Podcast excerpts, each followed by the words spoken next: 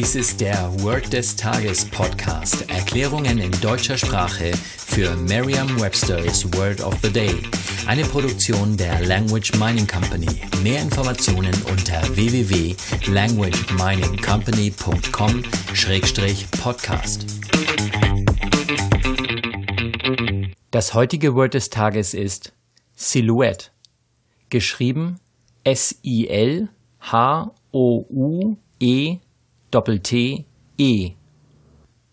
Eine englische Definition ist a picture of something showing it as a dark shape on a light background. Especially such a picture showing a person's face from the side. Eine Übersetzung ins Deutsche ist so viel wie die Silhouette.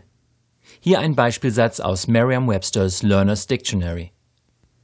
My piano teacher has a framed silhouette of Mozart on her wall.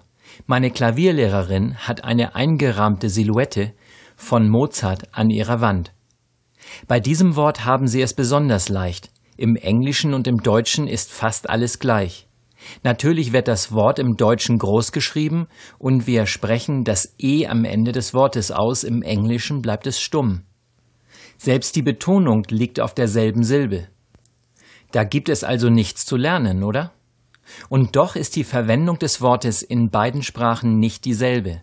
Gerade bei den Bildern würden wir eher von Schattenriss oder Scherenschnitt reden. Sie dürfen sich also im Beispielsatz das, was eingerahmt ist und Mozart darstellt, ganz genau vorstellen. Damit verankern Sie das Wort Silhouette mit dem mentalen Bild, das Sie sich gemacht haben. So wird es Ihnen beim nächsten Mal leichter fallen, wenn Sie einen Schattenriss oder einen Scherenschnitt zum Beispiel von Mozart sehen. Sagen Sie jetzt noch einmal den Beispielsatz. My piano teacher has a framed silhouette of Mozart on her wall.